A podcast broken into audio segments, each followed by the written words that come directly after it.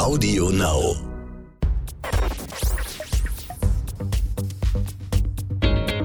Kreativität und Unternehmertum. Der Bertelsmann Business Podcast mit Isabel Körner. Hallo und herzlich willkommen zum Bertelsmann Business Podcast Kreativität und Unternehmertum. Wir freuen uns sehr, dass ihr dabei seid. Mein Name ist Isabel Körner, ich bin Wirtschaftsjournalistin und oft auch für den Nachrichtensender NTV im Einsatz. In dieser Podcast-Reihe spreche ich mit interessanten Persönlichkeiten aus der Bertelsmann-Welt. Es geht um Kreativität, es geht um Unternehmertum und es geht auch um Persönliches. Heute sind Matthias Dang und Stefan Schäfer zu Gast. Die beiden führen jetzt seit mehr als einem halben Jahr zusammen RTL Deutschland, wozu ja inzwischen auch Gruner und Jahr gehört. Die beiden haben viel vor. Sie wollen das Medienhaus der Zukunft aufbauen, noch mehr unabhängigen Journalismus bieten und mit RTL Plus ein Deutschland-Abo für alle etablieren. Es geht um 15 Fernsehsender, 50 Printmagazine, 17 Radiosender, 75 digitale Angebote, eine Podcast-Plattform und eben das Streaming-Angebot RTL Plus. Matthias Dang ist zudem Mitglied im Group Management Committee von Bertelsmann und außerdem Geschäftsführer der Bertelsmann Ad Alliance. Stefan Schäfer gehört ebenfalls zum Group Management Committee von Bertelsmann und im Operations Management Committee der RTL Group an. Er ist zudem auch Chef der Bertelsmann Content Alliance. Herzlich willkommen. Hallo. Hallo. Normalerweise beginnen wir diesen Podcast ja mit der Frage, was ihr mitgebracht habt zu diesem Podcast, damit wir auch etwas mehr Persönliches über euch erfahren, über euren Job erfahren. Aber in diesen Zeiten, die so intensiv sind, die so viel Veränderungen mit sich bringen, auf politischer Ebene, auf gesellschaftlicher Ebene und auch auf wirtschaftlicher Ebene, und die vor allen Dingen auch sehr, sehr intensiv fürs Haus gerade sind, würde ich einfach gerne fragen, wie geht's euch eigentlich? Auch Isabella, ich glaube, das ist die Frage, die, die gerade überall auf dem Tisch liegt, ja.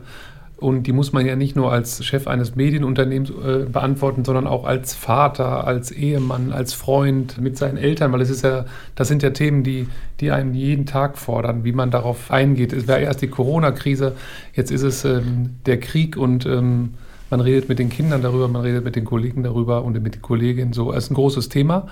Grundsätzlich muss ich sagen, ich bin ein sehr optimistischer Mensch. Von da aus her glaube ich immer daran, dass man das gemeinsam hoffentlich äh, hinkriegt. Und trotzdem muss man sagen, sind es bestimmt auch für mich persönlich in all diesen Rollen die herausforderndsten Themen, die ich ähm, in meinem Leben bisher je hatte. Auch ich kannte diese Art von Krisen bisher überhaupt nicht in meinem Leben. Und von da aus her hoffe ich, dass wir das miteinander gut hinbekommen. Aber es ist trotzdem auch was, was einen wirklich nachhaltig in jedem Lebensbereich äh, beschäftigt. Ja, bei mir war das so, mh, hm, neben dem, dass es mit, mit, mit Freunden und Familie diskutiert, ich habe bis zum Schluss nicht geglaubt, dass es das Also ich weiß, ich weiß, nicht, man könnte dann auch sagen, naiv würde wahrscheinlich der eine oder andere sagen, aber ich war so, so gutgläubig, dass ich sage, das macht er nicht. Dass der das Szenario aufbaut, dass er die Truppen und, und dass er was er, dass er politisch damit was erreichen wollte, das steht ja außer Frage. Aber für mich war das undenkbar, dass er den Schritt geht rüber und dann nur in die Ostgebiete und dann noch mal weiter. Ich muss sagen, da war ich wirklich, wirklich ähm, unglaublich schockiert und für mich war das eine Welt, wo ich gesagt habe, die, die passiert so schnell nicht mehr in Europa. Aber du sprichst genau das an, was viele ja so bewegt, dass innerhalb von wenigen Tagen ein Weltbild ja. völlig zerrüttet worden ja. ist, im Grunde genommen. Und nun stehen wir da mit dieser Unsicherheit und sollen doch so vielen auch Sicherheit bieten. Total.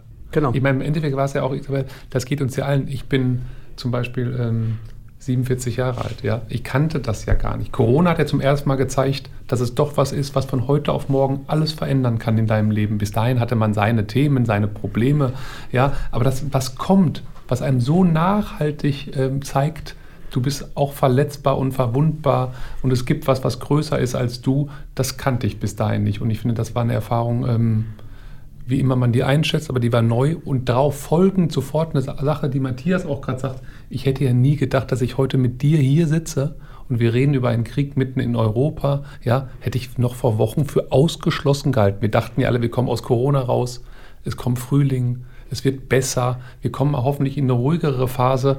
Von da aus her, manchmal wacht man ja morgens auf und denkt so, das ist irgendwie geträumt oder das ist nicht wahr.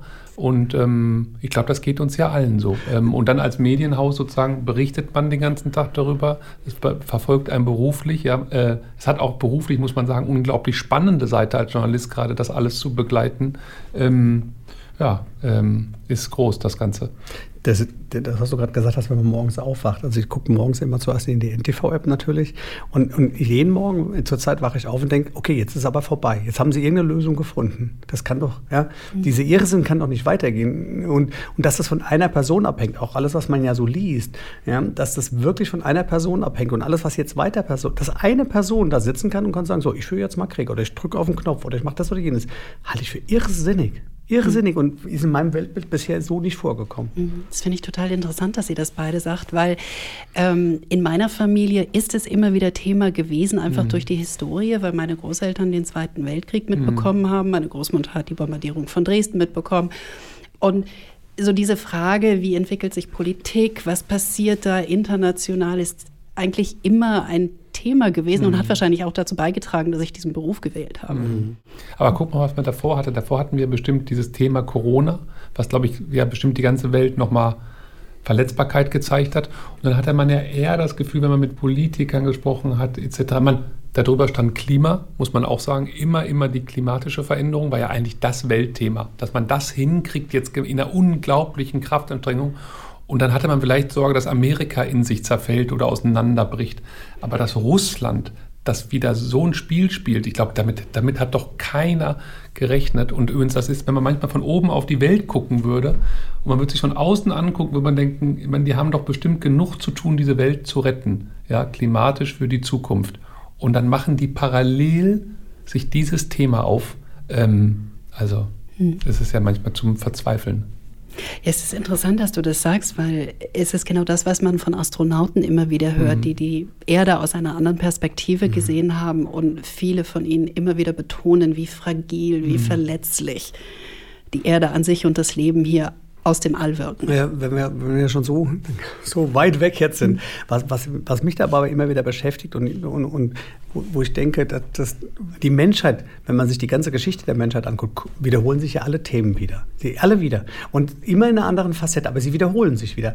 Und dann denkt man, das kann doch eigentlich nicht wahr sein. Ja, wenn man von, von Frühzeit bis heute guckt, immer wieder und immer wieder sind es diese Menschen, die im Prinzip es ins Chaos stürzen.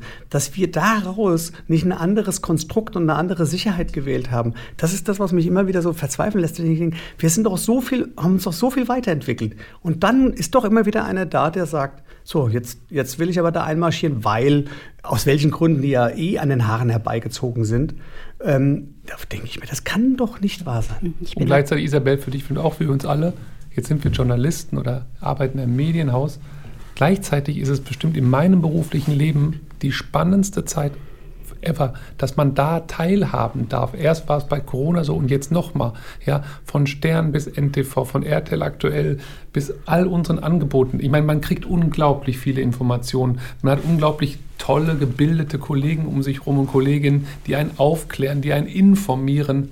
Ja, und das sozusagen auszusteuern miteinander. Also ich kann auch sagen, ich glaube, dass es für dieses Unternehmen, ja, also ich kann ja den ganzen Tag nur meinen Dank aussprechen, was die Kolleginnen und Kollegen leisten in diesem Hause, was sie, wie sie Deutschland informieren. Übrigens, das hattest du vorhin mit unabhängigem Journalismus. Matthias und ich haben ja immer gesagt, unabhängiger Journalismus muss einer unserer großen Felder sein, die wir, die, wo wir Zukunft gestalten. Und man zeigt ja jetzt, was das bedeutet. Ja, ich meine, besser hätte das Beispiel nicht gewählt werden können. Wir können da was abrufen, was wir meisterlich können, was Menschen uns zutrauen. Ja, wenn man die Reichweiten von NTV, von RTL aktuell und den Nachrichten sieht, muss man sagen, diese Krisen auf der anderen Seite zeigen sie uns, wie wir Deutschland informieren können. Es ist ja auch manchmal, man möchte ja morgens gar nicht aufwachen und jubeln über das, was wir schaffen, weil man denkt, man jubelt über eine Sache, die in sich so, so schwierig ist. Ja? Und das mhm. muss man ja auch noch miteinander äh, in Einklang bringen. Ähm, ja. Also. Absolut. Ich glaube, viele von uns haben diesen Beruf ja auch gewählt, um nah am Zeitgeschehen zu sein und um darüber zu berichten.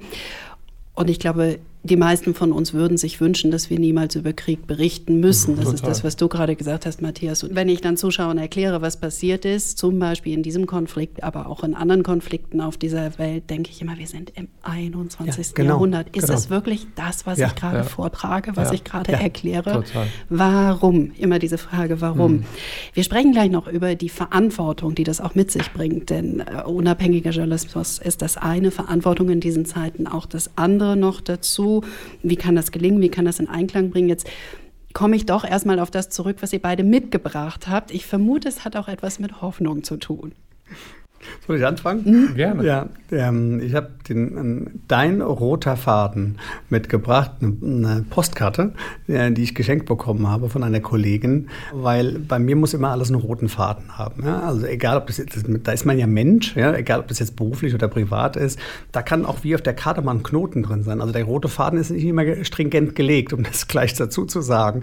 Ähm, deswegen ist die Karte so schön und ähm, das ist was, was mich als, als Mensch oder als Typ ausmacht dass ich immer versuche, die Dinge immer von A bis Z zu durchdenken, zu überlegen, wie macht man das. Und natürlich muss man dann auch äh, individuell reagieren und mal nach rechts oder links gehen oder den Knoten rein oder raus machen.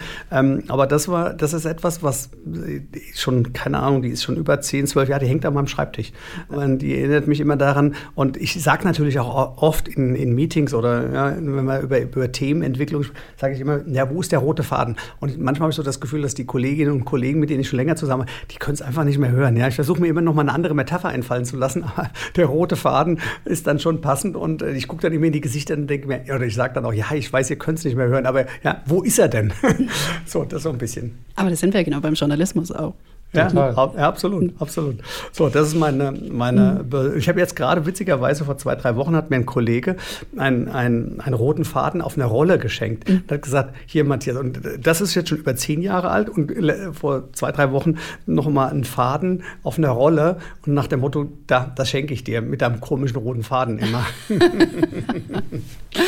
ah, schön. Ich habe mitgebracht, ähm, ein Ast von einem blühenden Obstbaum. Ja? Mhm. Wir haben gerade überlegt, welcher Obstbaum es ist. Wir glauben, es ist eine, eine Kirsche ne? oder eine Pflaume. Ähm, wir wissen es nicht. Es war äh, in unserem Hof hier bei RTL Deutschland ähm, äh, war dieser Ast. Und ich habe ihn mitgebracht, weil ich sage immer, wie Matthias sagt, das braucht einen roten Faden. So glaube ich, dass, ähm, dass Kreativität mit Empathie beginnt. Also ich glaube, dass ähm, Empathie halte ich für einen ganz wichtigen Faktor für so ein Medienhaus, weil ich mag es in der Woche A, mich die ganze Zeit auszutauschen. Also ich bin jemand, der den Dialog mag und das mag ich übrigens mit Freunden und mit Kolleginnen und Kollegen. Ich mag Menschen um mich herum haben und ich mag mir Menschen und Dinge erarbeiten im Dialog. Aber ich glaube, deswegen habe ich den Ast mitgebracht. Ähm, ich mag es am Wochenende, mich zurückzuziehen in die Natur, ähm, um darüber nachzudenken, was hat man eigentlich diese Woche alles erfahren, was haben einem Menschen erzählt und übrigens, was ist eigentlich die Übersetzung davon. Ja? Und wie wir gerade gesprochen haben davon, wie geht es eigentlich jetzt uns, wie geht es Deutschland und was machen wir daraus für ein Medienangebot? Da muss man ja irgendwie erfüllen, was ist so die Grundstimmung und wie interpretiert man die mit seinem Programm? Und ich fand das immer schön, in die Natur zu gehen, äh, Ruhe zu haben und ähm, irgendwie dann mit einer Antwort zu kommen. Und deswegen habe ich diesen, diesen Obstbaum mitgebracht, weil ich glaube, die, die Natur mir da immer, man kennt das ja, wenn man in den Wald geht, wird man ja sofort so ruhig und das macht ja was mit einem. Und ähm, wenn man in dieser Medienlandschaft lebt, glaube ich, ist manchmal Ruhe und Abstand und Nachdenken und Fühlen gar nicht so blöd. Ganz, ganz wichtig. Und dann erdet es einen auch, äh, wenn man rausgeht. Ich habe eben gesagt, vielleicht ein Zeichen der Hoffnung, als ich gesehen habe, was ihr mitgebracht habt. Und wenn ich an einer Stelle nochmal meine Großmutter jetzt zitieren darf, mhm, sonst bin ich ja nicht so persönlich. Aber was die mir auf jeden Fall für solche Zeiten, die wir gerade erleben haben, mit auf den Weg gegeben hat, ist, du musst in der Lage sein, dich in deinem Leben immer auch nur einfach über einen blühenden Baum freuen zu können. Mhm, das ist schön. Manchmal gibt es nur das. Mhm. Und übrigens, ich finde das gut, dass du persönlich bist. Jetzt sind wir ein Medienhaus. Und ich glaube, was man ja lernt, ist, glaube ich, da auch mal eine persönliche Einordnung zu geben, mhm. eine persönliche Note zu haben. Ich glaube, das ist doch sehr zeitgemäß, weil ich glaube sozusagen, weil sonst auch viele Hüllen und äh, Stanzen gebraucht werden. Ich glaube, jeder sucht ja nach einer menschlichen Geste und das ist ja oft das, was auch zurückbleibt. Ja? Und ich glaube, ähm, von da aus her, äh, wenn deine Großmutter tolle, schlaue Dinge hat, sollten wir davon heute mehr erfahren, weil ich glaube, das wird definitiv am Ende dieses Podcasts werden äh, unsere Zuschauerinnen und Zuschauer sagen, Mensch, da hat doch die Mutter von Isabel gesagt Folgendes. Ich glaube, das wird definitiv in Erinnerung bleiben. also mehr vom Persönlichen. Ja, ja, sie hört dann bestimmt ganz gespannt zu. Bleiben wir noch mal ganz kurz bei dem Thema, wie sich RTL Deutschland verändert hat in diesen Wochen. Mhm sind ja prägende Wochen. Also so empfinde ich ja. das. Stefan hat es ja schon ein bisschen so angedeutet, in den Wochen des Krieges jetzt hatten, aber auch schon in der Corona-Zeit. Aber jetzt gerade nochmal, dass wir immer sagen, wir, wir wollen das Medienhaus der Zukunft bauen. Wir sind ja erst am Anfang. Ja? Wir gehen jetzt auf die Reise gemeinsam miteinander. Das ist ja wirklich eine, ja, eine lange, kein Sprint, eine lange Reise, die wir gehen. Und dass so schnell eine Bestätigung zumindest eines Parts unserer Strategie, unabhängiger Journalismus, so nochmal jetzt rüberkommt, das ist natürlich schon ähm, ein, ein, echtes Thema, wo man auch merkt, dass das Haus zusammenrückt. Uns war es ganz wichtig, ein unter uns Spezial zu machen, wo wir nur darüber sprechen, weil wir erlebt haben, dass ähm, viele Kolleginnen und Kollegen das sehr mitnimmt. Ja? Ähm, nicht nur im News-Bereich, die, sagen wir mal, ha wirklich hart dran sind, sondern auch die gar nicht so direkt programmlich betroffen sind. Und zu sagen, wir stehen auch als Haus zusammen und wie wichtig es uns ist, diesen neutralen Journalismus zu machen, Fakten zu bringen ähm, und ehrlich miteinander umzugehen, aber auch zu sagen, wir stehen zusammen. Das war eigentlich relativ schnell und das zahlt ja auf eine wie gesagt, das ist immer ein bisschen blöd, weil, weil das jetzt kein schöner Außeneffekt ist, aber es zahlt ja genau auf das Thema ein, wo wir gesagt haben, wo wir strategisch hinwollen. Eine ganz wesentliche Säule ist unabhängiger Journalismus. Und jetzt kommt er noch so schnell, so immens zum Tragen. Hm.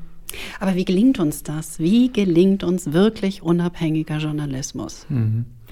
Du, also ich glaube, ähm ich glaube, da müssen wir uns vielleicht gar nicht so vornehmen, weil ich finde, das, was wir die letzten Jahre und Jahrzehnte gemacht haben, ja, äh, und die, das kann ich mir ja gar nicht auf meine persönliche Fahne schreiben. Ich finde, die, wie die Kolleginnen und Kollegen von Stern bis RTL aktuell und äh, wie all und NTV die Formate äh, wie immer sie heißen. Ich kann nur meinen Kolleginnen und Kollegen, die es vor mir gemacht haben oder jetzt mit mir, einen so ganz großen Dank aussprechen, weil ich finde, das ist hier unabhängiger Journalismus und hochglaubwürdig. Sonst wäre die Marke NTV, RTL aktuell Stern nicht da, wo sie sind. Ja? Und ich finde, wenn man das so merkt, wie wir agieren, wie wir berichten, ja, es gibt ja gar keine großen Treffen darüber, dass man sagt, übrigens, das ist unsere Guideline, so müssten wir das tun. Ich müsste irgendwo anrufen und sagen, übrigens, ich hätte es gerne anders oder es ist ja wirklich hier unabhängiger Journalismus. Es ruft keiner von oben nach unten an und sagt übrigens, ich hätte den Kommentar gerne in die Richtung ein bisschen mehr. Das, glaube ich, könnte jeder Journalist hier unterschreiben in diesem Haus. Ich glaube, wir haben eine ganz gute Ader dafür, möglichst viele Menschen breit zu informieren. Ja, das auch nicht sozusagen aus der Elfenbeinturm äh, der, der Elite zu machen, sondern nach bestem Wissen und Gewissen unabhängigen Journalismus zu betreiben. Und ich finde, das ist das ist, das ist hier drin in dieser DNA. Und oft wird man gefragt, woher kommt das? Ich glaube, das kommt von der Ausbildung, von den Menschen, die wir auswählen, von dem, was wir vorgeben, von dem, wie wir auf Dinge reagieren. Ähm, und von daher glaube ich, ähm, das klingt hoffentlich nicht so, als ob das selbstverständlich wäre, aber es ist wirklich ich glaube, wir machen das ohne, dass wir tagtäglich darüber nachdenken, was ist das eigentlich? Und übrigens, was man merkt, ist in diesen Zeiten, was das für einen hohen Wert hat. Absolut. Was das für einen hohen Wert hat, dass Menschen uns da draußen glauben, was wir berichten. Und man merkt ja in der Corona-Krise schon, wie man dachte bei digitalen Kanälen oft, Mensch, ist das wohl wahr, was ich da gerade gelesen habe? Ja, wo habe ich diese Nachricht eigentlich her, gerade jetzt im Krieg? Wie viele Bilder gehen rum, die nicht wahr sind? Mhm. Und dass wir Kolleginnen und Kollegen und Marken haben, denen man glaubt, wenn die das sagen, wenn die das senden, dann ist das geprüft. Und übrigens, bei diesen, wir sagen ja alles, es ist auch ein medialer Krieg. Ja, es ist ja fast ein Wunder, dass wir bisher nichts gezeigt haben, wo wir hinter revidieren mussten, weil wir sagten, oh Mensch, jetzt sind wir auch im Irrtum aufgesessen. Jeder versucht jeden Tag uns ja was unterzujubeln, was mhm. nicht wahr ist. Und das zu schaffen bis heute durch unglaublich gute Kolleginnen und Kollegen, ähm, die Wahrheit zu zeigen und nicht fake aufzusitzen, ja, das ist echt ähm, toll. Wir gehen ja davon aus, dass 20 Prozent aller Nachrichten, die bei uns eintreffen, ungefähr nicht wahr sind. Mhm. Ja, und die rauszufiltern, Mhm. Großartig. Aber Isabel, ich würde nochmal sagen, äh, wie Stefan nochmal auf den Punkt kommen, das liegt ja in der DNA von uns hier drin. Mhm. Also seit, seitdem es RTL gibt, sind wir, also Peter Klöppel ist sozusagen ja die, die Galionsfigur dafür. Von Anfang an war, war News für uns ja ein wichtige, wichtiges Thema. Deswegen glaube ich, dass es in unserer DNA von uns, von, äh, von mhm. euch Journalisten ist, diese Unabhängigkeit zu haben. Deswegen glaube ich, und, und der, der Punkt, den wir aufgegriffen haben, dass wir der Meinung waren, letztes Jahr, vorletztes Jahr schon, zu sagen, das müssen wir noch weiter ausbauen, weil da ist es ja schon. Das ist in der DNA dieses Hauses. Und man muss ja nochmal sagen, äh, außer den öffentlich-rechtlichen sind wir die Einzigen, die das, diese DNA von Anfang an getragen haben und auf diesem Niveau haben. Und da nochmal zu sagen, da müssen wir nochmal weiter ausbauen, das ist ein wichtiger Punkt der Zukunft. Das ist ja im Prinzip das, was wir dann nochmal aufgenommen haben. Mhm. Ja, ich kann das nur bestätigen. Also ich habe immer gesagt, ich habe eine wahnsinnige journalistische Freiheit hier mhm. und wenn ich on air was fragen will, dann frage ich mhm. einfach. Ich muss das nicht abstimmen mhm. oder ich muss keine Rückfragen halten. Und äh, vielleicht auch interessant in diesem Zusammenhang, äh, wir haben hier vorher auch nichts besprochen oder Fragen nee. abgesprochen und ähm, ihr kriegt natürlich nicht nettere Fragen, nur weil ihr meine Vorgesetzten Exakt. seid. Und übrigens, das ist ganz wichtig, ja, dass du, dass das schönste Kompliment, mhm. was du sagen kannst, dass du sagst, du kannst hier so frei agieren. Und mhm. im Endeffekt sind das Nachrichtengeschäft, das äh, basiert auf Glaubwürdigkeit. Glaubwürdigkeit, Glaubwürdigkeit, ja. Mhm. Und ich finde wirklich, also wie stark NTV in diesem Land ist, was RTL mit all seinen Formaten leistet, der Stern, wie sie heißen. Schön, wenn, wenn du sagst, so ist es wirklich hier. Und deswegen haben wir auch vorher nichts abgesprochen. Mhm. Warum sollen wir absprechen? Also man, was, was sollst du uns fragen, von dem wir denken, das dürfte man uns nicht fragen. Ich glaube, das haben Matthias und ich wieder in diesen Zeiten, wenn du vorhin fragst, was verändert sich bei RTL Deutschland? Es verändert sich ja gerade Streaming-Landschaft. Äh, wir arbeiten von zu Hause. Es ist Krieg. Ich meine, was verändert sich eigentlich gerade nicht? Mhm. Ja, und da ein Gefühl für ein Haus zu behalten, wie geht es eigentlich die Kolleginnen und Kollegen, den siebeneinhalbtausend Menschen? Das wird ja ganz unterschiedlich sein. Dem einen geht so, dem anderen geht so. Ja, und Matthias und ich haben ja gesagt, was wir am meisten bieten können, ist Transparenz. Was wir am meisten bieten können, ist Kommunikation zu sagen, so schätzen wir das ein ja, damit man ein bisschen Orientierung gibt in diesen Zeiten, wo sie wirklich wirtschaftlich, inhaltlich, äh, strukturell so viel in Tagen verändert. Hm. Ich möchte noch einen Punkt ansprechen und dann werden wir ein bisschen weitergehen, auch zu weiteren Themen, nämlich ein neues Format, was im Rahmen der vergangenen Wochen entstanden ist, mit einer Kollegin aus der Ukraine, die selber das Land verlassen musste, auch um in Sicherheit äh, zu kommen ein, ein Format, das auf Ukrainisch stattfindet. Mhm. Wie ist es dazu gekommen? Wie hat man da auch zueinander gefunden? Ja, wieder muss man sagen, die Leistung der Redaktion, ja. Caroline Aschion präsentiert ja das Ukraine-Update auf rtl.de und ntv.de, ja. Und ich finde, das ist eine, ähm, wieder sowas, eigentlich aus einer traurigen Situation ja. heraus, eine tolle Übersetzung in den Journalismus. Und auch da sind es die Redaktionen, die sich das ausdenken, einfallen, organisieren. Ja, ähm, und von da aus her finde ich das ein ganz starkes Signal, dass wir das tun. Übrigens auch, dass wir noch in Kiew vor Ort sind mit Reporterinnen und Reportern vor Ort. Übrigens auch da sind wir immer, vielleicht kommen wir später noch dazu, natürlich sind wir immer darauf bedacht, dass Sicherheit an erster Stelle steht, genau wie Gesundheit während Corona an erster Stelle stand. Und trotzdem möchten wir als großes Nachrichtenhaus senden, ähm, einordnen und berichten. So. Ja, und Caroline Aschion ist ein Geschenk. Ja, toll, mhm. dass die Kolleginnen und Kollegen äh, sie gefunden haben und ich hoffe, dass sie ihre Landsleute und Co. so gut informiert und dass wir einen Beitrag machen können, mhm. äh, notale Berichterstattung zu liefern. Wir hatten ja schon mal 2015 war das meiner Meinung nach im Rahmen der anderen Flüchtlingskrise mhm. in der Zeit ein Format auf Arabisch, damals mhm. Mahaba hieß es. Mhm. Ähm, könnt ihr euch vorstellen, dass auch abgesehen von solchen dramatischen Sondersituationen wir sowas in Zukunft vielleicht häufiger machen, um mhm. auch der Diversität gerecht zu werden mhm. in, in, diesem Land oder auch um Zeichen zu setzen? Mhm. Ich glaube, es beginnen ja Zeiten, wo man sich alles vorstellen kann. Ja? Ähm, und das ist hoffentlich ein Medienhaus von heute und der Zukunft, das nicht sagt, ich kann mir das alles nicht vorstellen, weil ich weiß, dass das nicht klappt oder es klappt. Ich finde genau, was du gesagt hast, wir werden immer diverser. Ja, das Land verändert sich total. Mhm. Und ich glaube auch da wieder als Medienhaus zu gucken, wie läuft denn eigentlich sowas? Was ist unsere Interpretation? Ja, und was ist sozusagen unser Angebot in der Zukunft? Übrigens eine sehr gute Frage.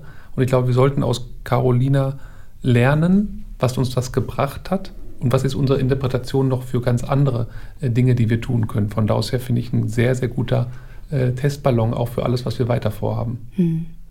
Ihr habt eben schon so ein bisschen angedeutet, was ähm, nicht nur die vergangenen Wochen, sondern auch die vergangenen Monate auch im Rahmen der Pandemie sich verändert hat und wie auch das Zusammenspiel von RTL, Gruner und Ja sich verändert jetzt in diesen Zeiten. RTL und NTV. RTL und NTV, was ich ganz wunderbar finde. Also Hätten wir doch auch nicht gedacht. Nee. Plötzlich senden wir gemeinsam. Mhm. Ja? Übrigens auch da haben jetzt Kollegen äh, und Kollegen gesagt, du, das hätten wir früher oh Mensch, hätten wir vielleicht Jahre für gebraucht. Man hätte gesagt, die Marken passen vielleicht nicht so zusammen. Mhm. Ne? Und dann kommt eine Krise, genau mhm. wie die Krise es geschafft hat, ein Unternehmen von zu Hause aus zu lenken. Ja. Wer hätte denn das gedacht? Ja. Und so hat man plötzlich gezeigt, Mensch, wir haben so tolle Möglichkeiten, lass uns das doch gemeinsam machen. Theoretisch haben wir auch zweimal Jahre von Entwicklung übersprungen. Mhm. Ja, ähm, toll.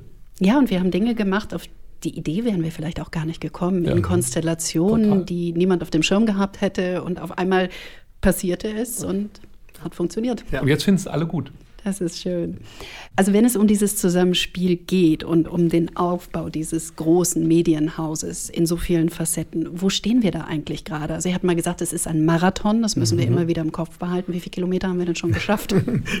ich, ich, nehme immer gerne das Segelbeispiel, mhm. ähm, weil, weil beim Marathon ist ja klar, nach 42 Kilometern ist das Thema durch. Ja, außerdem ist man müde, oder? Ja, ja, irgendwann ist man auch müde, das stimmt. Ähm, ich glaube, dass wir uns auf eine Reise begeben, wo das Ziel also, und das wird keine Wegmarke sein, nie klar sein wird. Also wir werden immer weiter segeln. Ja? Deswegen nehme ich immer das Segelbeispiel.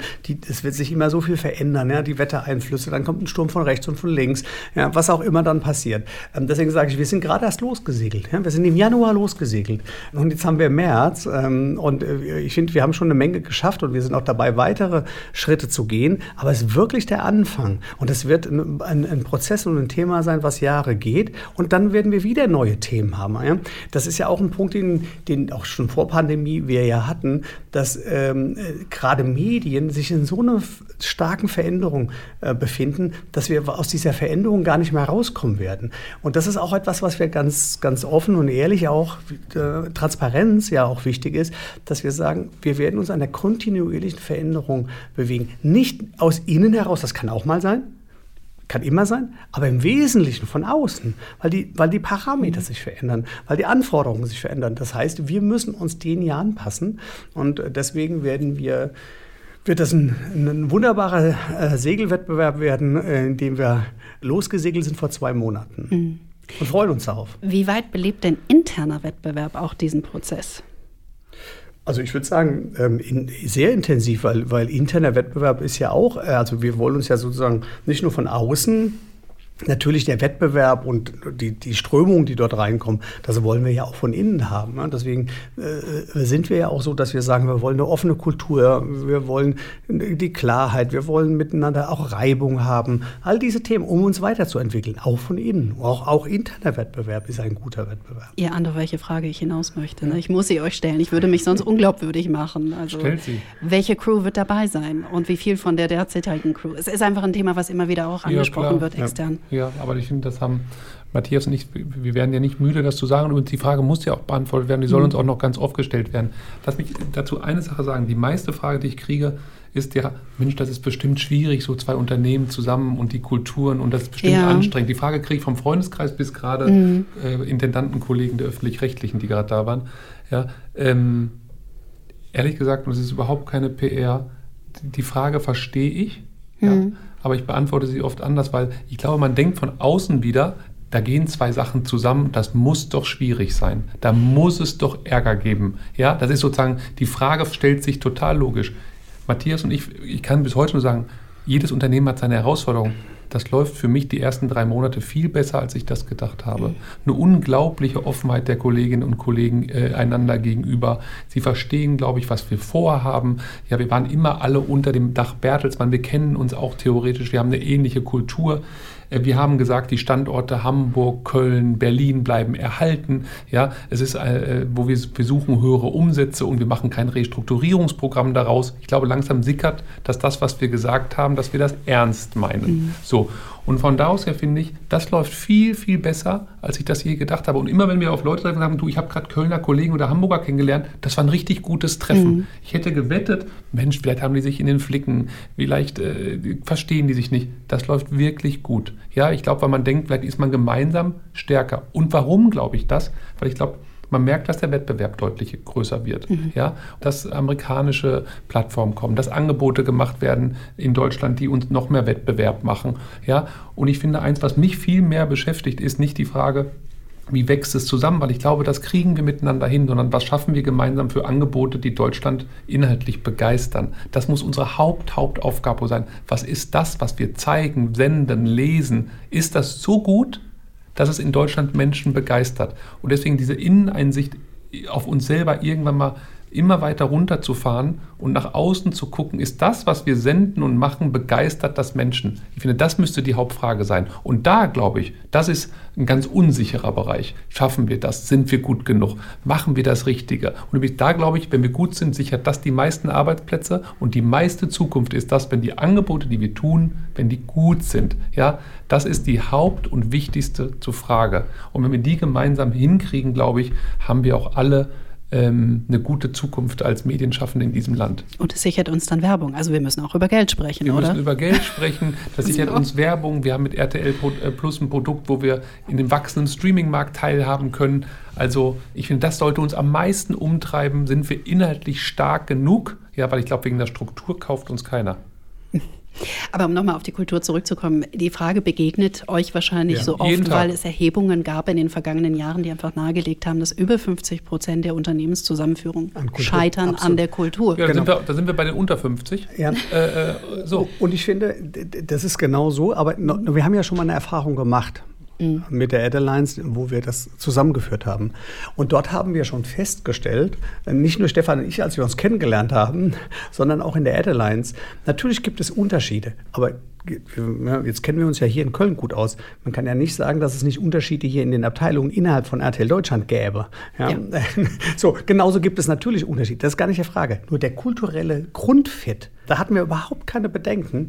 Dass, mhm. Und natürlich genauso wie du sagst, Unternehmen scheitern oft an kulturellen Themen. Das war nie unsere Sorge, weil wir wussten, beides sehr gut aus der Erfahrung, aber auch, weil wir die Leute jeweils in den beiden Häusern kennen, dass das nicht unsere, unsere Challenge sein wird. Und ich glaube, es ist auch ein Riesenunterschied. Wir, wir, wir sprechen das so auf. Es ist ein Unterschied, ob zwei Wettbewerber zusammengeschlossen werden, die sich jahrelang im Markt auf dem gleichen Produktfeld ja, geohrfeigt haben. Und dann sagt mhm. man übrigens, 50 Prozent sind zu viel da, weil das gleiche Geschäft sind. Ja, Mann, wir sind unter Bertelsmann. Wir sind mhm. zwei Gesellschaften unter der gleichen Muttergesellschaft. Ich finde, es ist ein ganz anderer Fall, als wenn zwei Stahlunternehmen zusammengebaut werden und sagen, eins wird es nicht mehr danach geben. Mhm. Ja, ich finde es ein ganz, ganz anderer Fall. Mhm. Ein ganz anderer Fall. Das muss man echt immer wieder betonen, weil sonst finde ich, wir bauen ja nicht zwei Wettbewerber miteinander. Mhm. Und ich glaube, deswegen ist es auch hoffentlich sinnvoller und wir investieren in die Zukunft. Wir haben einen Gesellschafter, der sagt, er investiert massiv in den Ausbau dieses Geschäftes, unser Gesellschafter Bertelsmann ja, und RTL Group. Wir haben ja nicht gesagt, es liegt alles in den Synergien von Personal. So, von da aus her finde ich, ist es ein ganz anderer Fall. So ist das, wenn man groß ist. Und das, was Stefan im zweiten Halbsatz gesagt hat, wollte ich eigentlich auch gerade sagen. Also deswegen muss ich es nicht wiederholen. Aber dieser Angriffs- und nach vorne Weg und nicht die Frage der Rechtdruck, also das hat Stefan ja auch gesagt, das ist ein ganz wichtiger Punkt. Also deswegen die Kombination der Themen und das Angreifen und nach vorne gehen. Wir wollen ja Markt machen und nicht die Frage stellen, können wir den Markt, den gleichen Markt mit der Hälfte der äh, Kolleginnen und Kollegen machen. Das ist überhaupt nicht die Frage. Mhm. Und das ist das, glaube ich, was, was auch nochmal die Energie freisetzt. Mhm. Nun habt ihr gerade schon über Inhalte auch gesprochen. Mhm. Wir haben darüber gesprochen, dass das Geld dafür irgendwo herkommen muss. Was sind denn die inhaltlichen Trends jetzt gerade? Was, was wollen die Leute sehen? Naja, also was wir gerade haben, sind. Abgesehen von dem dramatischen ja, ja, genau. Ereignis, von dem wir hoffen, dass es irgendwann doch eine Lösung geben naja, wird. Was das wir, ist schon wichtig gerade. Ja, ja, genau. Was ja. wir sehen, ist natürlich schon die ganzen. Also, das hatten wir auch jetzt auch noch mal vor dem Krieg. Das ist mhm. sehr durch, durch Corona auch noch mal äh, das Thema Information ähm, ist schon ein sehr starkes Thema geworden. Und da sieht man ja auch, dass das zugenommen hat, auch alle Talksendungen, alle Informationssendungen. Ja, das ist ja auch ein Trend, der vorher schon da war. Das ist jetzt nicht nur durch den Krieg gekennzeichnet gekennzeichnet. Das heißt, es ist tatsächlich ein Trend. Und dann haben wir natürlich schon das Thema Unterhaltung, also was wir immer wieder sehen. Ähm, das, der Gegenpart dazu ist ja, dass Menschen sich zurückziehen wollen, unterhalten werden wollen. Familienunterhaltung, breite Unterhaltung. Ja, nehmen wir mal was von der Konkurrenz, das Wetten, das äh, Ereignis. Ähm, man sieht, dass, dass die Menschen dann wiederum etwas suchen, eine Welt, in der ein Stück weit heile Welt ist und sie auch bespaßt werden. Ähm, und das sehen wir in unsere Formate, wenn man sieht Let's Dance freitagsabends, ja, wie erfolgreich die sind. Also das sind die, das sind Trends. Es gibt noch mehr Trends, die natürlich da sind, ähm, äh, die, die ganz wichtig sind und, und die wir auch sehen. Mhm. Ich habe mit einer Gesprächspartnerin im Rahmen dieser Podcast-Reihe auch die Frage aufgeworfen, ob das eben dieses Sicherheitsbedürfnis, das der Mensch auch irgendwo in sich trägt, ob das dem entgegenkommt. Mhm. Und deshalb so wichtig ist ja. in diesen Zeiten. Ja, wetten, das ist bestimmt Abrufen eines alten Gefühls, mhm. was Sicherheit, Familie, mhm. ne, äh, bietet, das war doch auch schön, finde ich, sollte mhm. man den Kolleginnen und Kollegen vom ZDF ja auch, ist doch schön, dass sowas geht. Und sonst muss man einfach mal sagen, wir sind halt ein großes Medienhaus, da gibt es ja ganz Unterschiede, also Nachrichten auf jeden Fall. Im Printjournalismus sieht man besonders stark sind ähm, Landthemen, Einrichtungsthemen, Kochen, mhm. also alles das, was man während der Pandemie mhm. Zurückzug, das Heimschön machen, siehst du sofort mhm. in Auflagen. Ja, das sind mhm. einfach Trends, die kommen durch, durch übrigens Empathie, wie geht es Menschen und Menschen suchen nach Informationen und nach Entschleunigung und dann wieder auf Abkehr so. Mhm. Und da haben wir als Medienhaus, glaube ich, alle Gattungen, die wir Gott sei Dank bespielen dürfen. Und übrigens andererseits merkt man, Sachen, die früher selbstverständlich waren, muss man auch sagen, laufen nicht mehr einfach so. Ja, und das beginnt doch für alle Gattungen. Wir melden bei RTL Plus echte Erfolge. Dann gibt es Tage, wo wir die Reichweiten im Fernsehen bedauern und sagen, Mensch, das war früher einfacher. Ja, es ist ja nicht alles Jahrmarkt. Wir machen ja diesen Schritt, auch dieses Unternehmen zusammenzuführen, weil wir glauben, wir brauchen eine Antwort für die Zukunft. Wir machen es ja nicht, weil wir sagen, Mensch, wir hatten Lust, zwei Häuser zusammenzulegen, weil es so, weil man einfach so macht. Wir glauben ja, der Wettbewerb wird größer. Wir brauchen eine andere Antwort auf Dauer und wir müssen die Nummer eins in diesem Lande sein. Das muss man ja immer sagen, ist kein Selbstzweck. Ja? Mhm. Und von da aus her, was ist, die Märkte gehen unter Druck, es wird, der Wettbewerb wird höher. Und trotzdem finde ich, davon muss niemand Angst haben, weil wir haben alles in der Hand, diese Zukunft selbst zu gestalten. Ich glaube, wenn man mal sich umguckt, wenn man in einem anderen Medienhaus wäre, egal in welchem, glaube ich, ist die Aussichten, Zukunft zu gestalten, nirgendwo so groß wie bei uns. Mhm. Ihr habt gerade RTL Plus schon erwähnt. Wie wichtig sind denn eigentlich Nachrichten auch, um Zuschauer auch an diese Plattform zu binden? Immer wichtiger. Ja, wir, wir, RTL Plus, also du siehst die digitalen Kanäle, ich will jetzt kommen wir mhm. gleich zu RTL Plus zurück, um die Frage nochmal konkret zu beantworten. Aber du siehst ja, dass die digitalen Kanäle, wenn du die NTV-Nutzung zum Beispiel mhm. siehst, ja, ja Rekordhöhen, äh, Stern.de, ähm, RTL.de, so alles die Themen, die ja wirklich nochmal deutlich hochgegangen sind. Deswegen sind die, ich würde mal sagen, digitalen Kanäle wichtig. In der RTL Plus, äh, in unserer in alten TV Now Mediathek hat auch natürlich die Nachrichten der Abruf eine Rolle gespielt, aber da bist du eher im Live. Äh, mhm. aber, aber, wenn wir jetzt nochmal in die Zukunft schauen, das, was wir mit RTL Plus vorhaben, nämlich, dass es ja viel breiter wird als das in Anführungszeichen nur eine äh, äh Videoplattform ähm, ist, dann wird das Thema, gerade was wir ja auch haben in den Podcasts, mhm. ähm, wird es nochmal stärker auch einen News-Charakter haben. Mhm. Jetzt sehen wir im Moment ja auch, dass etliche Produkte von Gruner und Ja jetzt auch auf den Schirm kommen. Wird irgendwann das Angebot, ich sage jetzt mal auf einem Screen, die Printausgaben kannibalisieren und wäre das überhaupt schlimm? Ja, gute Frage. All das und übrigens nochmal, warum machen wir das eigentlich? Ähm, das muss man, glaube ich, immer wieder erklären. Wir machen es ja nicht, weil wir haben da Marken und jetzt sagen die Chefs, die sollen jetzt im Fernsehen und im Print und die sollen sich verlängern und weil wir haben, so, das ist ja, man denkt ja manchmal, so einfach ist das. So einfach ist es ja nicht. Die Überlegungen sind ja schon komplexer. Erstens nochmal, wir haben mit RTL Plus ein Produkt, was ich glaube, das ist das gelebte neue Unternehmen. Dort binden wir Mediengattung zusammen und bieten ein Produkt daraus. Übrigens, deshalb alleine hätte man schon die Medienhäuser zusammenbinden müssen, weil wir hätten das nicht geschafft, gemeinsam ein Produkt in den Markt zu bringen, übrigens gegen Netflix, Amazon und Disney. In der Preisklasse spielen wir ja, wenn wir nicht zusammengegangen wären. Allein deswegen hätte es sich gelohnt und hätten wir es machen müssen, weil es sozusagen unser Streaming-Angebot deutlich verbessert. Warum machen wir Markenverlängerung über alle Gattungen? Ähm, das, glaube ich, werden die meisten Kolleginnen und Kollegen unterschreiben. Wenn wir was haben, was wertvoll ist, dann ist es neben unseren Kolleginnen und Kollegen, sind es die Marken, die wir haben. Ja, jeder Deutsche kennt Chefkoch, jeder Deutsche kennt Gala, jeder Deutsche kennt RTL, NTV. Ja, wir haben Ikonen als Marken. Die neu aufzubauen, ist, glaube ich, unglaublich schwierig, sondern es funktioniert eigentlich gar nicht mehr.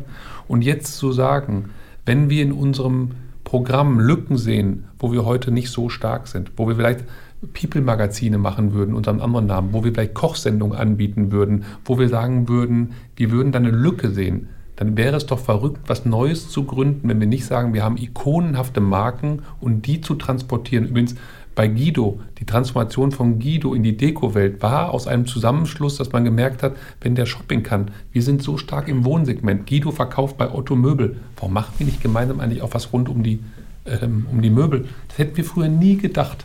Das ist super gestartet. Und übrigens noch mal eins: Nicht alles, was wir da machen werden, wird ein Erfolg werden. Definitiv nicht. Auch da werden wir Marken in andere Kanäle bringen und es wird nicht klappen. Aber ich glaube, zu sagen, wir nutzen diese Marken nicht wäre doch fahrlässig. Mhm. Ja? Und deswegen finde ich mit der gleichen Freude, mit dem gleichen Wurf zu probieren, und ich mache eine Wette, dass unterm Strich mehr rauskommen wird, als wenn wir es nicht gemacht hätten. Und trotzdem werden wir ganz oft scheitern. Ja? Und ich glaube, das müssen wir als Unternehmen fast am meisten lernen, dass wir nicht denken, wenn was nicht klappt, ja, dann waren wir schlecht dann hätten wir es lassen sollen. Ja, ich glaube, alles, was wir hier machen, ist doch unternehmerisch logisch, dass es wir tun. Ja, und ich glaube, in der Summe werden wir als RTL Deutschland hoffentlich möglichst die beste, sicherste, dynamischste Zukunft bieten. Ist ein Teil des Unternehmertums. Mhm. Ja, auch scheitern, auch Sachen auszuprobieren. Wir müssen Risiken eingehen. Wir müssen Themen ausprobieren und nach vorne gehen. Und wir werden automatisch auch Themen haben, die nicht funktionieren. Unterm Strich sollten das mehr sein, die funktionieren, als dass sie nicht funktionieren. Das mhm. ist wohl auch Unternehmertum. Und was mir da ganz wichtig ist zu sagen, man denkt immer, wenn man was unternimmt, wäre das ein Risiko. Mhm. Ich glaube, das nicht gemacht zu hätten, wäre das größere Risiko. Es hätte sich kurzfristig sicherer angefühlt, weil es weniger Veränderungen gebracht hätte. Aber ich glaube, es wäre unternehmerisch unsicherer gewesen. So, und ich glaube, das nochmal in seinen Kopf reinzukriegen, das ist gar kein Risiko, vielleicht ist das das Minimieren von Risiken, was mhm. wir gerade machen. So, könnte man genau so sehen. Mhm. Ich würde ganz gerne über Content noch einmal kurz sprechen, und zwar auch unter dem Aspekt Werbung. Mhm. Wie muss sich denn der Content im Rahmen dieser Veränderungen auch verändern, wenn wir jetzt das veränderte Nutzerverhalten anschauen und zum Beispiel auch wahrnehmen, dass äh, viele Angebote auch mobil abgerufen werden wollen, zum Beispiel über das Smartphone. Ja. Also wir kommen nochmal zu dem Punkt zurück, dass wir, wenn wir das Medienhaus als Zukunft sein wollen und uns in den Wettbewerb durchsetzen wollen, gegen TikTok, gegen Insta, gegen allem Snap und so weiter, ähm, müssen wir die Kontakte in die, in, zu den Menschen da draußen bekommen. Also der Kernaufgabe dieses Unternehmens ist Inhalte, Inhalte, Inhalte und dann haben wir noch Tech und Data. Ähm, da kommen wir vielleicht später, oder weiß gar nicht, ob wir die Zeit noch dazu haben. Aber bleiben wir bei den Inhalten. Dass der Kern unseres Schaffens ist, Inhalte zu kreieren, die ähm, eine Nutzung da draußen generieren. Und das wird ja immer schwieriger bei der Fragmentierung der Nutzung, die wir haben, weil von jungen Menschen bis alten Menschen, sie haben deutlich mehr Kanäle und was passiert, sie nutzen sie auch noch.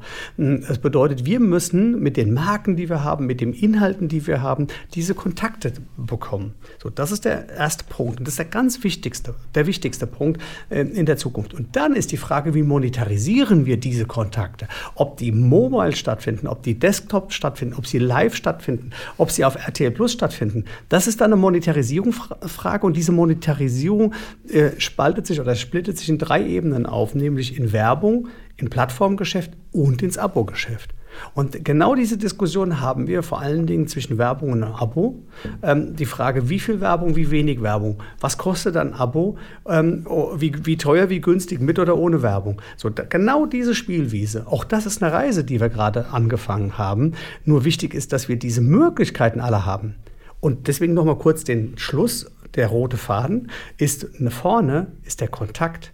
All das können wir uns nicht überlegen, wenn wir nicht eine Relevanz haben. Deswegen übersetze ich mal Kontakt in Relevanz. Mhm. Der wesentliche Punkt ist, dass wir als Medienhaus die Nummer eins sind und die Relevanz in Deutschland haben. Und dann finden wir auch eine gute Monetarisierung dafür. Mhm falls ihr euch wundert, was gerade geklappert haben, in diesen digitalen Zeiten sitzen mindestens zwei von uns hier noch ganz altmodisch mit einem Stift. Absolut. Und meiner ist gerade runtergefallen. ähm, bleiben wir kurz bei RTL Plus. One App, All Media, wann bekommen wir das? Noch dieses Jahr. Im und, zweiten Halbjahr. Und das finde ich ist eine so spannende Frage, wie mhm. das funktioniert, auch mhm. technisch. Mhm. Also man muss, man muss glaube ich, nochmal dazu sagen. Ähm, Für uns auch. das ist eine Mammutaufgabe. Das ist eine oder? Mammutaufgabe. Ja. Vor allen Dingen, was der entscheidende Punkt ist, es gibt ja kein Role Model. Mhm. Also der, der, auch Unternehmertum, wie schön. Ja? Mhm. Also es gibt kein Role Model auf der Welt, nicht in Deutschland, nicht in Europa, nicht auf der Welt. Diese App, die wir dort gerade bauen, ähm, ist etwas Uniques. Und deswegen, das ist natürlich ein riesiger technischer Aufwand dahinter und äh, 350 ähm, Menschen, die daran arbeiten gerade. Mhm. Ähm, das heißt, wir haben, wir haben wirklich etwas ganz Besonderes hier. Und ja, das ist auch ein, ein, unternehmerisches Invest, was wir haben und von dem wir zutiefst überzeugt sind, dass sie ähm, ihren Anklang finden wird und Menschen begeistern wird. So, und das ist unser, wirklich unsere absolute Überzeugung und, und auch unser Ausblick. Deswegen, wir sind da hart dran, ähm, die Teams vor allen Dingen. Deswegen großes Lob und Dank erstmal an die Teams, die wirklich ähm, Tag und Nacht an diesem Projekt arbeiten. freuen uns drauf. Nun wollt ihr ja mit dieser Strategie auch vor allem Gegenpol setzen zu den großen US-Tech-Playern. Ihr habt vor kurzem einen Mega-Deal bekannt gegeben, auch ähm, in Bezug auf Inhalte. Wann wird es gelingen, ein Gegenpol zu sein, ein starker Gegenpol zu sein? Also ich würde sagen, wir sind ihn heute schon. Also deswegen sage ich. Kann man das in Zahlen messen? Ja, die, die, die Frage ist, ähm, die, die Relevanz, von der wir gesprochen haben, wenn wir die mal messen, und ich würde sie als Zahlenmensch messen, in, in vor allen Dingen in Nettoreichweite. Also mhm. wie viele Menschen erreichen wir draußen mit unserem Content? So, und äh, deswegen sage ich, wir sind heute schon, wir sind noch immer der Platzhirsch. das Thema ist, dass wir ihn bleiben wollen.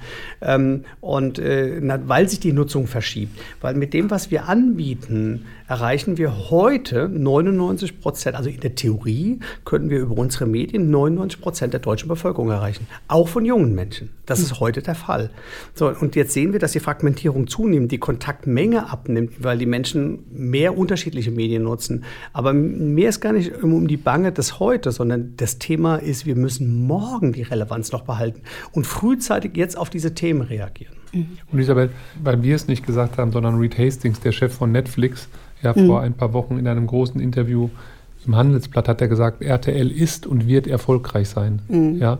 Und ähm, deswegen Bahnt sich ist es, da was an? Ja, ist gut. Nee, das ist gut, dass er es gesagt hat, weil ich glaube, er sagt, es wird immer lokale, nationale Inhalte geben, mhm. die Menschen in den Ländern begeistern wird. Und das ist nicht unser Spiel von Netflix und Co., sondern das können andere besser als wir. Nachrichten, Guido, Wer wird Millionär? Mhm. Ja? Und ich finde, die machen Sachen, wir können nicht äh, hunderte von Millionen Kilo Produktion über die ganze Welt, das ist nicht unser Geld und unser Genre. Ja? Und mhm. ich finde, wenn wir dann sozusagen in diesem Mix von all diesen Angeboten unsere Rolle gefunden haben, dann haben wir einen guten Job gemacht. Und übrigens, selbst wenn wir abends mal Quoten haben, von denen wir dachten, da kommen wir nie hin oder das passiert nie. So glaube ich gar nicht, dass wir je denken dürften, wir können nicht mehr Bewegtbild oder wir waren früher besser. Ja, mhm. es gibt einfach so unglaublich viel Angebot heute. Ja. ja. Und dann zu denken, ach, früher haben wir mit, egal was wir gemacht haben, immer so und so viele Millionen Menschen erreicht. Und warum können wir das denn nicht mehr? Ich möchte mir nicht einreden lassen und den Kolleginnen und Kollegen das Gefühl geben, wir könnten das nicht mehr. Mhm. Ja, auf der ganzen Welt findet eine Fragmentierung statt. Es gibt immer mehr Angebote.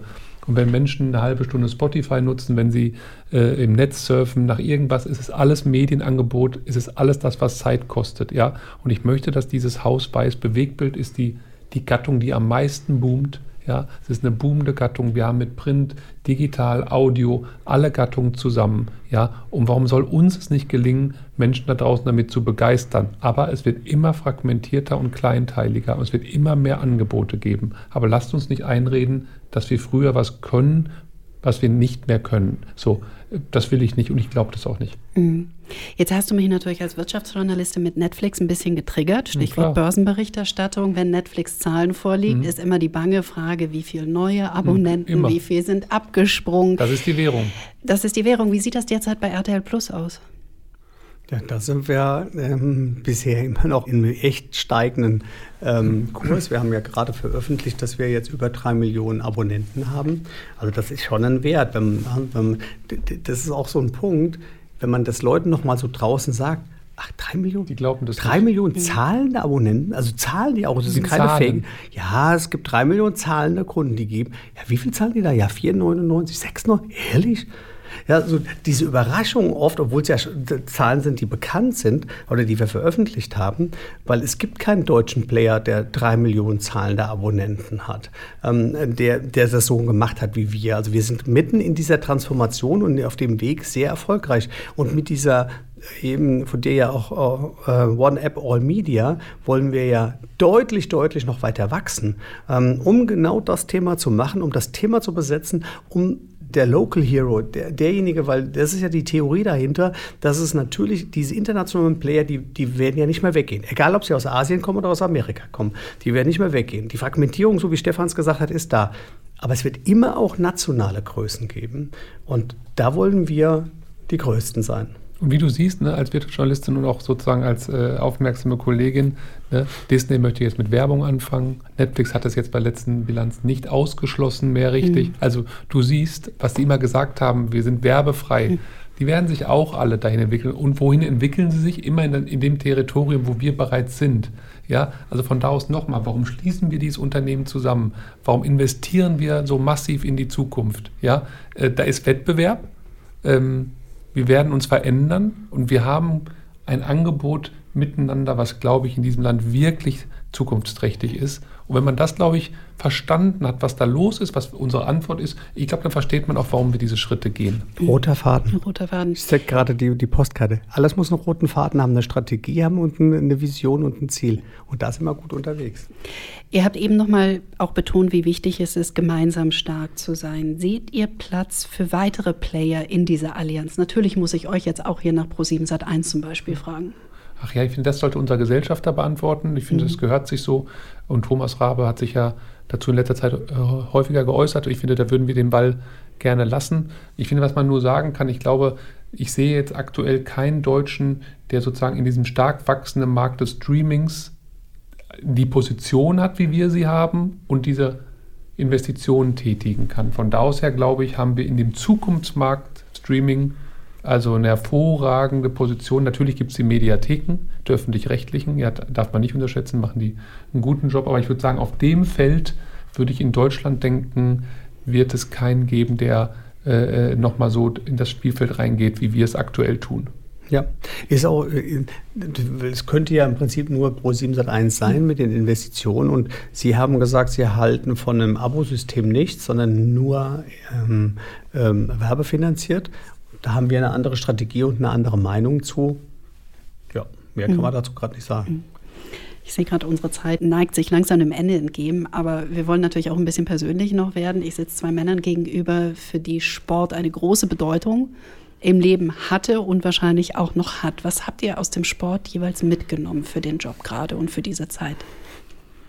Matthias, ich finde, Matthias hat es für sich super interpretiert und deswegen fängst du an. Nein, ich sag mal, aus meiner Historie, Sport, mein ganzes Leben hat mich Sport mhm. begleitet. Ähm, entweder selbst machen oder eben, ich war ja Schiedsrichter gewesen ähm, im Handball, in der Handball-Bundesliga und das, das hat mich das ist aber etwas, was ja man nicht strategisch, also da war der rote, Faden, der rote Faden mhm. nicht vorher da, ähm, was man sozusagen den roten Faden hinten spinnt äh, oder von hinten, weil das hat mich schon sehr, sehr geprägt. Ähm, mhm. Das Leben als Schiedsrichter ist ja nicht einfach, wie man sich vorstellen kann, vor allem beim Handball auch nochmal in so einer engen Halle mit vielen Menschen. Ähm, Emotionen. Viel Emotionen, genau. Und was das Schöne ist, auch dort hatte ich ja immer ein Co. Weil beim Handball, jeder, der sich damit auskennt, weiß, dass Schiedsrichter gleichberechtigt sind mhm. beim Handball. Ja, es gibt unterschiedliche Aufgabenfelder, aber es gibt ganz viel Überschneidung auch. Mhm. Und man ist gleichberechtigt. Das ist ja anders als beim Fußball oder in anderen Sportarten. Und man braucht ein unglaublich blindes Verständnis und ähm, Vertrauen miteinander. Und, und, und wenn, man, wenn man auch mal eine andere Meinung hat, wie kommuniziert man das? Wie geht man damit um? Also es gibt so viele Themen, die ich als Schiedsrichter hatte, ähm, die mich heute äh, schon vorher auch in, in, Teamarbeit und in Themen hier ähm, ge gebracht hat, ähm, die einen gestählt hat, ja, die ähm, mit Themen umgehen lässt.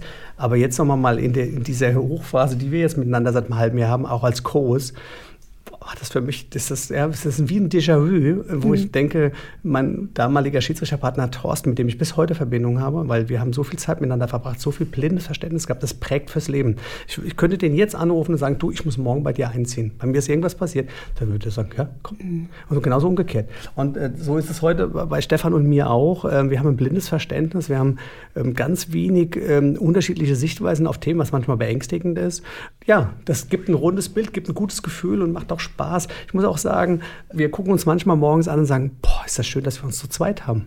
Ähm, dass wir das im Team, dass wir die Themen, die positiven wie die schwierigen Themen miteinander teilen, diskutieren, dass man das gar nicht alleine machen muss. Und deswegen sagen wir ja auch, weil viele sagen, ja, Cosios, das kann überhaupt nicht funktionieren.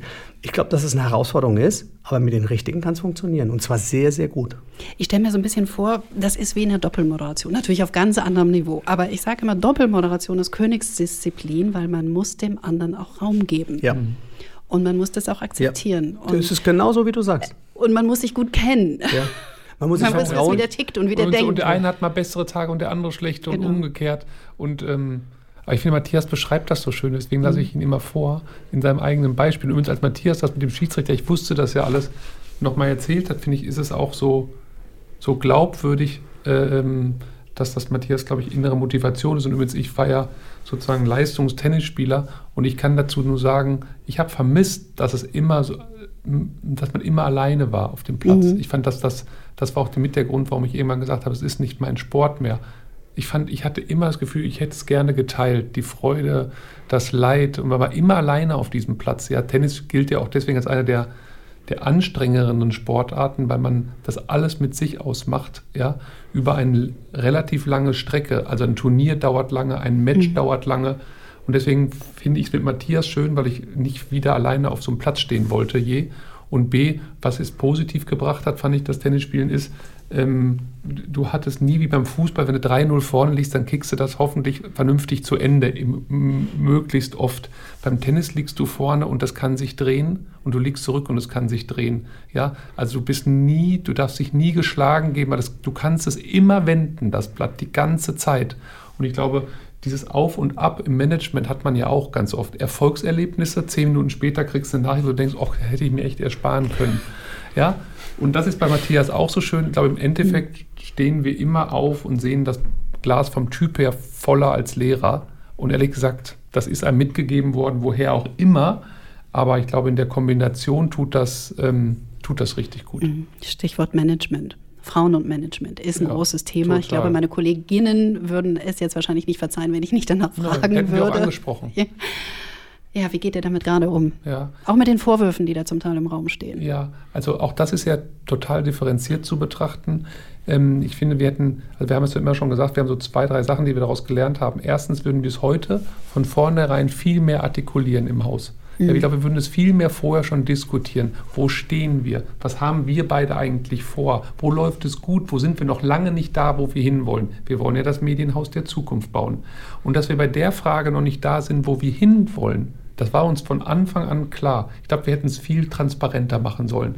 Ich glaube, man hat immer das Gefühl gehabt, ach, wenn man darüber diskutiert, man ist noch nicht da, dann denkt man auch, Gott, man, man, ist ja fast so, dass man denkt, warum ist man eigentlich noch nicht da? Ja, von da aus her hätten wir es transparenter machen müssen. Wird uns nicht mehr passieren. Ich glaube, heute würden wir eher sagen, da sind wir noch nicht, übrigens sind wir auch morgen noch nicht, aber mhm. hoffentlich übermorgen. So, ja, das werden wir machen. Und das Zweite, was ich gut finde, ist, ähm, wie, also das klingt immer so, da kam Kritik. Ist doch gut, dass Kritik kam. Was wollen wir denn? Es gibt ein Haus, Kritik ist Liebe. Ja, Kritik ist Liebe. Und übrigens, dass wir ein Haus sind, wo Menschen und Kolleginnen und Kollegen sich melden und sagen, übrigens, das finde ich nicht gut, so wie es ist, ist doch super. Ja, ist doch super, dass man es gemacht hat. Der Punkt war berechtigt, der ist gut. Wir haben gesagt, wir sehen den, wir versuchen den zu verbessern. Ja, also ich finde von Diskussion her, finde ich super, wie es gelaufen ist. Und jetzt wird man Matthias und mir hoffentlich in den nächsten Wochen, Tagen, Jahren anmerken, dass wir das, was wir machen, dass das das Gegenteil von PR ist, sondern dass das äh, tief äh, äh, aus uns selbst herauskommt. Ja, ich glaube, das, das, ist ein wichtiger Punkt, weil die Erkenntnis ist, äh, die ist ja die ist ja offensichtlich. Ja, also die, da, da gibt es ja keine Diskussion drüber. Wir hätten anders mit umgehen müssen, aber das ist etwas, was wir sehr ernst meinen, woran man uns ja auch messen kann, ist, an den Taten. Also wie stellen wir jetzt die Weichen, welche Programme, welche Themen machen wir? Ähm, das Diversitätsthema nicht nur auf Mann und Frau bezogen, aber das ist mal, äh, gerade bei uns jetzt nochmal ein Kernthema, aber das muss man natürlich auch breiter sehen. Aber auf diesem Kernthema ähm, zu sagen, was, was haben wir in der Zukunft vor? Und äh, wir können nur sagen, unser Ziel ist ein diverses Unternehmen. Und ob morgen zwei Frauen dieses Unternehmen führen werden oder ein Mann und eine Frau oder nur eine Frau und ein Mann, kann, wie auch immer, das ist unser Ziel. Darauf arbeiten wir hin und das ist unser Wunsch, den wir haben.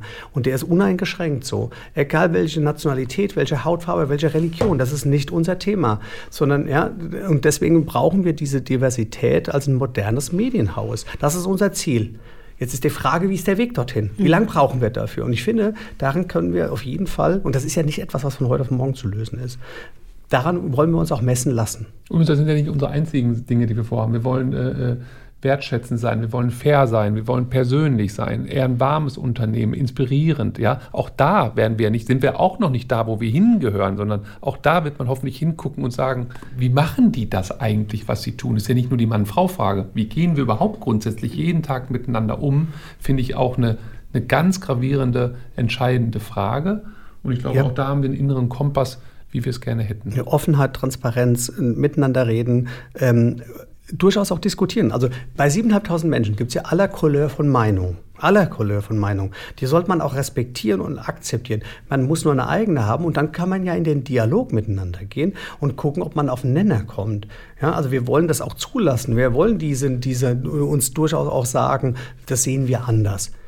In dem Fall gibt es ja gar keinen Dissens, zum Glück. Ähm, aber in anderen Themen könnte es einen Dissens geben. Dann haben wir halt auch mal eine andere Meinung. Und ich finde aber, das auszutauschen und diese Klarheit miteinander zu haben, das ist doch wichtig. Total. Ich könnte jetzt auch noch sehr viel länger mit euch darüber sprechen, wie Total. was ist wichtig für ein warmes Umfeld, ähm, wie geht man miteinander in eine gemeinsame Haltung, wie tritt man einander gegenüber, ja. wie spricht man miteinander. Aber ich habe eine letzte Frage noch, weil wir so viel über Content gesprochen haben, über Print-Content, über ähm, Screen-Content. Was habt ihr zuletzt gesehen oder gelesen, was euch ähm, sehr bewegt, berührt, was ihr mitnehmt in die kommenden Jahre auch? Das müssen wir mal kurz überlegen. Ich hätte jetzt, wenn du nicht den letzten Halbsatz gesagt hättest, hätte ich für mich persönlich, eine, also wenn ich das schon mal so sagen darf, dann kann Stefan noch mal kurz, aber weil, weil ich bin überhaupt kein, kein Comedy-Fan und äh, eigentlich noch nie. Und ich habe uns Wrong auf RTL Plus geschaut, weil, weil äh, die Kollegen gesagt haben, das musst du mal gucken. Und ich dachte, oh nee, dieses, diese, diese, dieses Segment ist nicht meins. Ja? Und dann habe ich es geguckt. Ich habe so gelacht. Das ist so überzeichnet. Ja? Ich habe sofort auf Insta ähm, natürlich mich befreundet mit der Schauspielerin, weil sie ja in Wirklichkeit genau die Rolle spielt. Nur völlig überzeichnet. Ich fand das so gut. Ich habe die Hälfte in einem weggeguckt. Ja? Das ist jetzt nicht groß für die Zukunft mhm. und so weiter, ja. Aber es war etwas, was mich ganz, wo ich gesagt habe, hätte ich nicht gedacht, dass ich in diesem Genre nochmal so richtig Spaß habe. Aber ist das nicht spannend, wie man sich selber auch immer wieder neu kennenlernt? Ja, absolut, hätte ich nie gedacht. Und ich habe hab da reingeguckt und gesagt, okay, guckst mal eine Folge. Wirst dich schon schwer tun, eine Folge zu gucken. Mhm. Wupp, hatte ich fünf geguckt oder vier am Stück. Der Sinn der Sache. Ja. Ja, ich muss sagen, was mich, ich habe es im Urlaub jetzt gesehen, äh, nicht gesehen, gelesen, hat überhaupt nichts mit unserem Medienhaus mhm. zu tun. Ja, äh, Factfulness, ein Buch, mhm. ja, äh, wo ein schwedischer Professor ja zusammengetragen hat, die wirkliche Lage der Fakten auf der Welt und mhm. was wir mhm. glauben, wie die Welt dasteht und was nach den Fakten wirklich sozusagen wahr ist. Das finde ich ein unglaublich starkes Buch. Ja, es ist ja auch gar nicht mehr so jung. Ähm, und ich muss sagen, das hat mich total beeindruckt, weil man hat ja immer eine Annahme, die Schere mhm. zwischen Arm und Reich geht auseinander, das und das passiert. Dann hat er nur Fakten zusammengetragen, wie es wirklich ist. Ja, und das steht oft, die, das sieht oft ganz anders aus als das, was man annimmt. Ja, das hat mich ähm, total beeindruckt, weil ich hätte bei ganz vielen Themen anders gedacht und auch andere Behauptungen abends beim Abendessen aufgestellt. So. Und ich glaube, für Matthias und mich nochmal wichtig auch zu sehen, auch in der Zukunft, was glauben wir, auch mal Satz, die Stimmung im Haus ist gerade so und so. Ja, zu gucken, das wollen wir auch machen, zu fragen, wie ist sie wirklich? Was, was sagen sozusagen, was ist sozusagen gefühlte Temperatur, was ist wirklich so? Da hat mich dieses Buch wirklich schwer beeindruckt, weil es sozusagen die Faktenlage oft so anders ist, als die man interpretiert. Und das gerade in Zeiten, in Shitstorm, in Fake News, wo so viel behauptet wird, ja, innezuhalten und zu sagen, ich glaube, die Situation sieht eigentlich faktisch ganz anders aus. Ähm, Finde ich ein beeindruckendes Buch. Ich danke euch ganz herzlich. Wir danken dir, Isabel. Isabel, vielen Dank. War eine Freude. Alles Gute euch. Danke Bis bald. Danke. Kreativität und Unternehmertum. Der Bertelsmann Business Podcast mit Isabel Körner. Auf bertelsmann.de und Audio Now. Audio Now.